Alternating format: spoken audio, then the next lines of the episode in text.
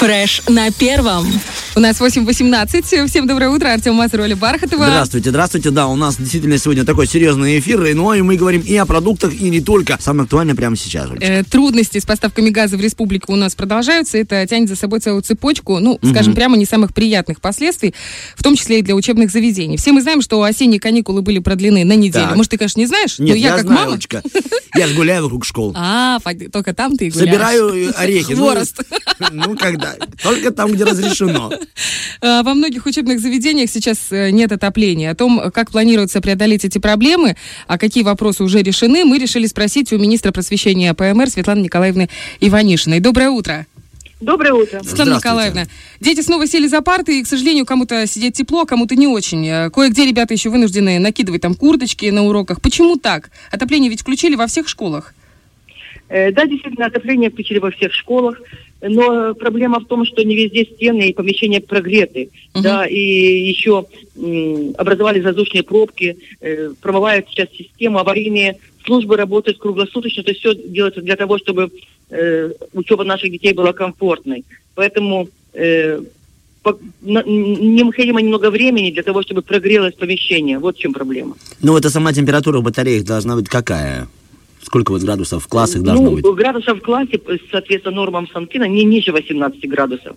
Вот. И в настоящее время, действительно, вот э, я знаю по данным м, начальникам УНО, э, которые нам предоставили, в Бендернах, Рыбнице, Рыбинском районе э, нормальная температура, везде тепло, дети учатся, все хорошо. В остальных, конечно, есть проблемы. А вот вот, Светлана там- Николаевна, а мы будем с Олей, видимо, прям вдвоем хотим спросить. Может, тогда есть смысл просто уроки сократить и по времени, либо Ну, по э, количеству? Мы вчера уже э, дали свое разрешение на то, что если температура ниже 18 градусов, то э, учредители, конечно, УНО имеют право сократить уроки, э, потому что все-таки здоровье реб- ребенка в приоритете у нас.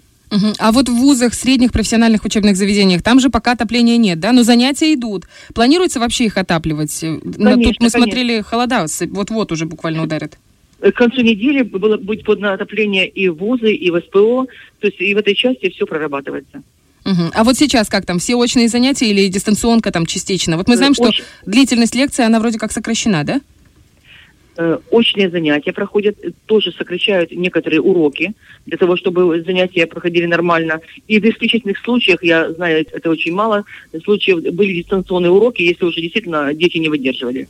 Мгм. Мгм. Ясно. Накануне глава правительства Александр Розенберг высказал предложение по поводу продления учебного года учащихся, чтобы дети сейчас не перегружать, э, не нагонять материал в торопях. Имеется в виду продление учебного года в мае или в январе, или пока этот вопрос еще прорабатывается?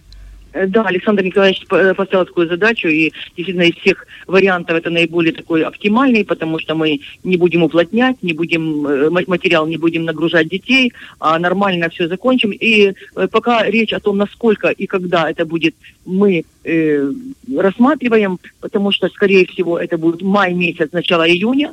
Э, но сколько дней мы скажем в конце года, дай бог, чтобы все было хорошо. Ну вот там, если в обычных школах оно понятно, ну, когда нагоняется в конце года, а как быть, когда лицеи и гимназии, у них сессии идут? Вот, допустим, полгода, и у них же э, сессия по нескольким предметам экзамены, например. Как здесь быть? Они вообще сильно отстали за неделю от программы? Вы знаете, что я думаю, что эта неделя э, отставания после всех э, дистанционных, которые мы пережили, э, она незначительна. И у нас уже выработалась методика уплотнения уроков. И лицеях и Мгм. гимназиях работают настолько грамотные учителя, что они смогут э, дать блоками э, темы нашим детям и э, не отстать, а в конце года, если мы продлим учебный год, просто повторять. Поэтому и э, в лицеях, и в гимназиях э, готовятся к зимней сессии э, учителя, дети. И я думаю, что даже если темы кое-какие они не смогли вычитать по, по различным причинам, Мгм. они просто нанесут э, в задание эти темы. Это Мгм. тоже будет правильно. Светлана Николаевна, ну вы прям в нас вселили... Успокоили, да. уверенность, оптимизм такой. Спасибо вам большое. Что дети будут в Спасибо тепле и будут образованы. Да. Все будет хорошо. Главное терпение и объединиться нам всем для того, чтобы выдержать это нелегкое время. Это да. Все пройдет. Всё Обязательно все пройдет. Спасибо вам большое. У нас на связи был министр просвещения Приднестровской Молдавской Республики Светлана Николаевна Иванишина. И, кстати, вот еще интересная информация. Информация. Более подробно на тему теплоснабжения э, поговорят наши коллеги с гендиректором Тиростеплоэнерго Олегом Ищенко. И будет это происходить сегодня вечером э, в вечернем дозоре. Валентин Демидова, Роман Трощинский. Не пропустите сегодня с 16 до 18.00. Ну, а прямо сейчас не пропустите хорошую музыку от нашего диджея для вас этим утром. Фреш на первом.